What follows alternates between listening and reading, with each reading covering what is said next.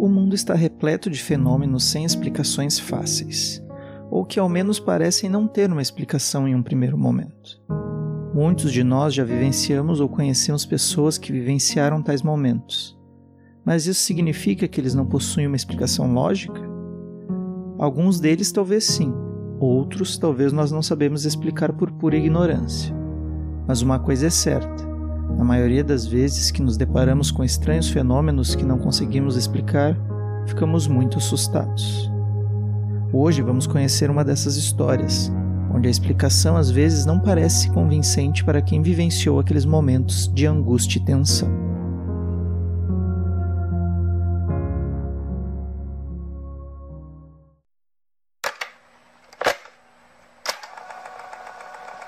Olá, meu nome é Guilherme Galvão e esse é mais um episódio do Funil de Histórias.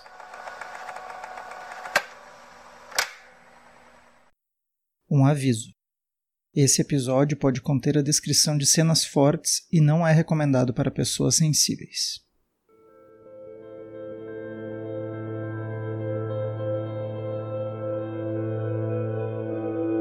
No dia 4 de junho de 2010, os corredores de um hospital no Ceará são tomados por gritos e sons de pancadas fortes.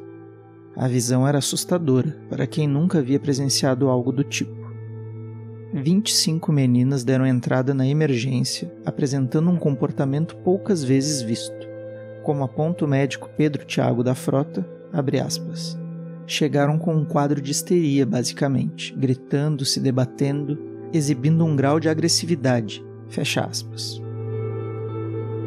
Essa não era a primeira vez que alguém apresentava tal comportamento, mas era a primeira vez em um número tão grande, e tudo havia começado dois dias antes.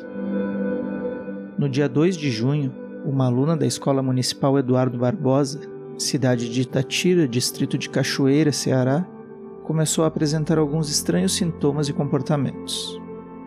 Primeiro se queixou de dormência nas pernas, calafrios e de fortes dores no coração tudo porque alguém, segundo ela, estava tentando sufocá-la, tapando seu nariz e sua boca. Mesmo que para todos ao redor isso não fizesse o menor sentido, pois não havia ninguém fazendo isso com ela. Logo em seguida, ela começou a revirar os olhos e entrar em uma espécie de transe, se debatendo e murmurando palavras desconexas, com uma voz muito diferente do que seus colegas estavam acostumados a ouvir. Em poucos minutos, a menina desmaiou e foi levada às pressas a um hospital. Ao acordar, a menina não lembrava de nada, apenas reclamava de muita dor no corpo.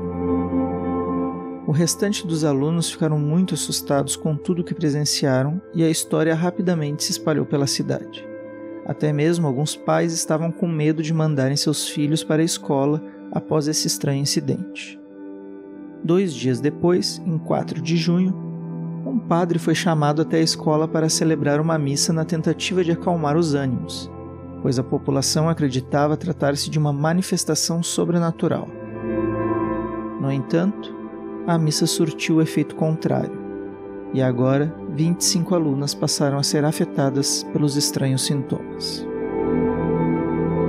Após esse novo incidente, alunos e professores se recusaram a retornar para a escola e as aulas foram suspensas. Assim, o padre Hélio Corrêa de Freitas, que também é parapsicólogo, decidiu dar uma palestra para tentar explicar o ocorrido e afastar o medo de que algo de sobrenatural estivesse ameaçando os alunos daquela escola. Segundo o padre, tudo não passou de uma histeria coletiva. A partir do momento que a primeira menina passou por uma espécie de surto, todas as outras pessoas ao seu redor foram afetadas psicologicamente.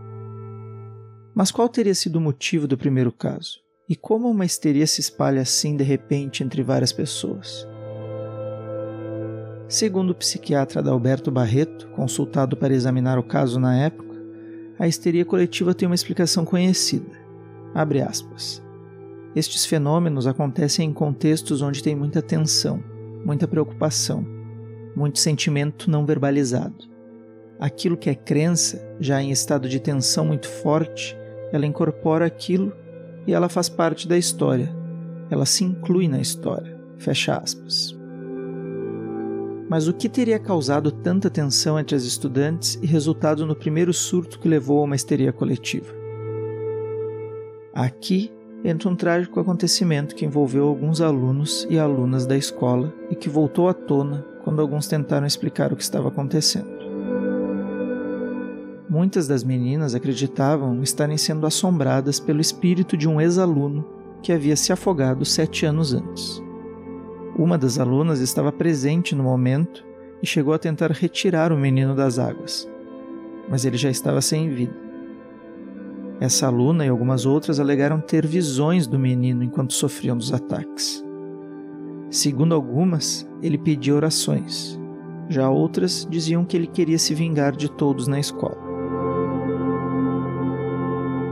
Padre Hélio Corrêa de Freitas ainda acrescenta, abre aspas, Há todo um contexto de cidade pequena do interior com superstições em relação a esse rapaz que morreu afogado.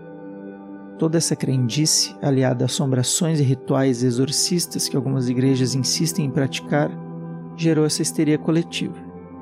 Essas crianças são muito simples, humildes e ficaram assustadas com tudo isso. É tudo uma fantasia involuntária, uma força orgânica que gerou sintomas como palpitação no coração, fraqueza nas pernas e outros sintomas nessas meninas. Fecha aspas. Outras hipóteses também foram levantadas, como algum tipo de intoxicação que poderia ter levado as meninas a esse tipo de comportamento, levando em conta que somente um menino apresentou os mesmos sintomas durante todo o tempo. A esse respeito, o psiquiatra Adalberto Barreto levantou a hipótese de que o chá de zabumba, um chá que supostamente é muito consumido pelas meninas da região para combater cólicas menstruais, possui um efeito alucinógeno. Abre aspas.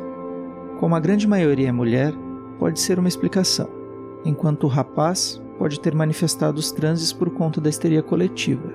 Fecha aspas. A explicação mais plausível para toda essa situação parece ser mesmo a de que uma espécie de histeria coletiva vitimou aquelas estudantes durante certo período.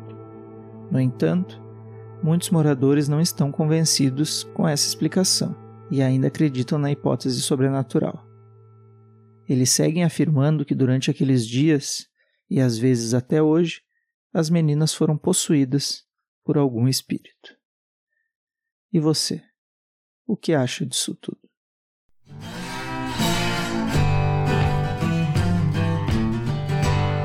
Se você gostou dessa história, divulgue Funil de Histórias, curta, compartilhe em suas redes sociais, se inscreva no canal e deixe suas sugestões para um próximo programa. Quem sabe sua história não aparece aqui. Abraço e até a próxima. Tchau.